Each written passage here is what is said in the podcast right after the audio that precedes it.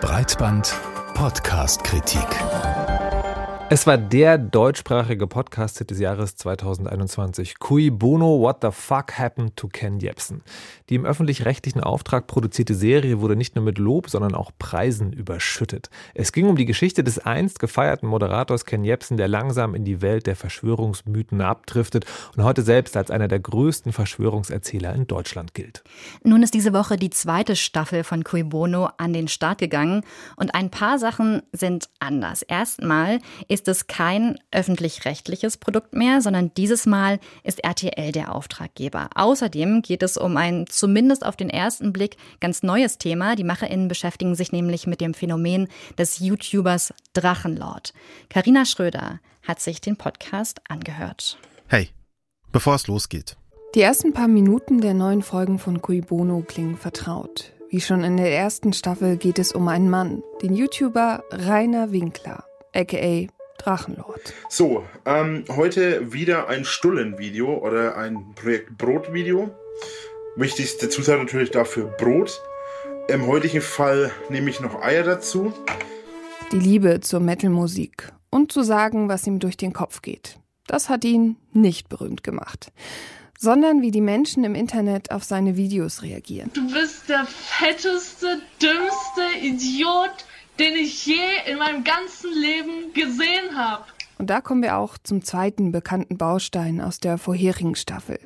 Neben dem Mann geht es um ein gesellschaftliches Problem, das sich im Internet zeigt. Ich glaube nicht, dass es andere YouTuber gibt, die so extrem mm, brutalst fertig gemacht werden wie ich sag ich jetzt mal. Ich werde ja auf äh, ungefähr 600 verschiedenen Facebook-Seiten gehatet. Ich werde auf zigtausend verschiedenen... Als der Drachenlord mit seinem YouTube-Kanal 2011 anfängt, ist der klein und unscheinbar. Doch im Laufe der Jahre findet sich eine Gruppe von Menschen zusammen. Hater, die den Drachenlord erst online und dann im realen Leben mobben. Zunächst scheint ihm die Aufmerksamkeit zu gefallen, die er dadurch für seinen Kanal bekommt. Doch irgendwann nimmt alles überhand. Rainer Winkler wird selbst gewalttätig gegenüber dem Mob vor seiner Haustür, stand dafür auch vor Gericht. Doch der Einzelfall geht uns alle etwas an, mahnt die entspannte, oft zurückhaltende Stimme von Host Cash Rauberos. Es geht um das Internet und um Öffentlichkeit und wie wir dieses Spiel um Aufmerksamkeit spielen. Ein Spiel, das uns alle als Gesellschaft verändert hat. Es geht also, mal wieder auch, um uns. Aufmerksame Ohren haben es schon gemerkt. Auch Wer hat Angst vorm Drachenlord ist wieder schön produziert, mit viel Musik. Doch während in Staffel 1, dem Fall des Verschwörungstheoretikers Ken Jebsen, das Ganze noch so klang. Sein schnelles Sprechen. Überhaupt nicht. Ja, ich meine, für so etwas gibt es doch Profis, sogenannte Alleinunterhalter. Menschen, die sich mit ihnen doch völlig allein unterhalten. Menschen, bei denen sie gar nicht zu Wort kommen. Was kann ich für sie? Das ist sowas wie sein Markenzeichen. Laut, bunt, wild. Scheinbar atemlos, wie Ken Jebsen selbst, sind wir 2021 durch die sechs Folgen gerast. Viele haben das damals, ganz im Gegensatz zu mir, sicherlich gemocht. Immerhin war die erste Staffel sehr erfolgreich. Dahingegen ist die zweite Staffel fast schon brav, ruhig und zart erzählt. Und einmal kocht er sogar. Irgendwas mit Kartoffeln. Ich werde mal jetzt äh, kurz was machen. Ich muss mal kurz meine Mutter anrufen äh, weil ich sie jetzt fragen muss, ob ich jetzt die Kartoffeln kochen muss oder nicht. Irgendwie passend in Anbetracht des Protagonisten. Manchmal lassen die MacherInnen Musik sogar einfach nur stehen. Ich finde es echt klasse. Damit wir Hörenden mal Luft holen können. Und auch Host Keschrauberos selbst ist anders, persönlicher.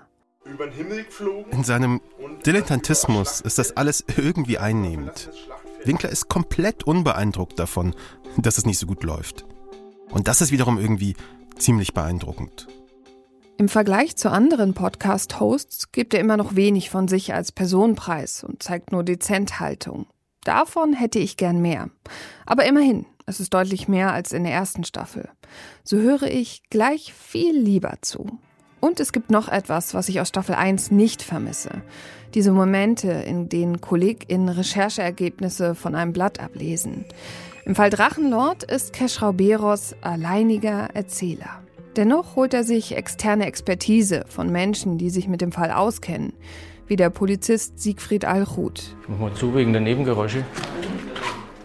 Er und seine Kollegen wurden oft gerufen, wenn der Drachenlord zu Hause wieder Besuch von seinen Hatern bekommen hat. Die Person selber kannten wir schon länger. Da gab es im Vorfeld schon das eine oder andere Verkehrsdelikt, wo er auffällig wurde. Achut ist Beamter. Ist jetzt nicht despektierlich gemeint, aber das merkt man auch. Er achtet auf seine Wortwahl, schaut immer wieder zum Mikrofon. Er ist auf Korrektheit bedacht. Gesprächspartner mit einem persönlichen Kommentar, eine Einschätzung zur Person zu versehen, auch das ist neu und gefällt.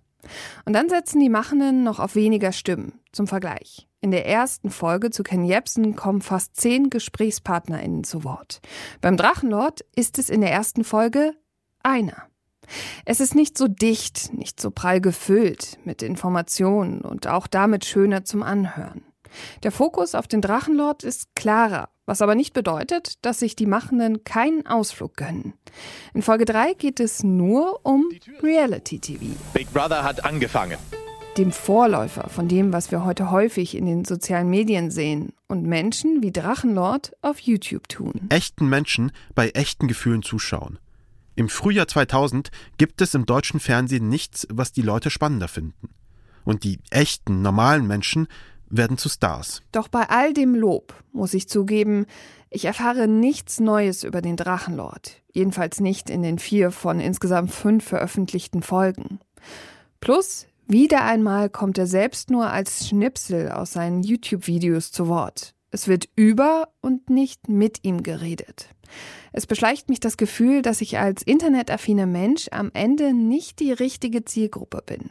Dennoch, für den Klang und das schöne Erzählen lohnt sich die Staffel 2 auf jeden Fall.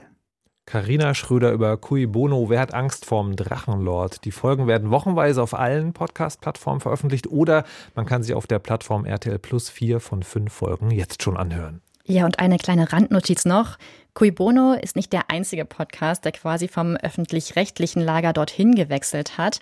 Auch das Format Bratwurst und Baklava, ehemals beim WDR, ist jetzt bei RTL zu finden. Ob das jetzt zwei Einzelfälle sind oder sich da vielleicht eine Bewegung abzeichnet, das könnte noch spannend werden. Der Podcastmarkt ist ja heiß umkämpft. Wir bleiben dran.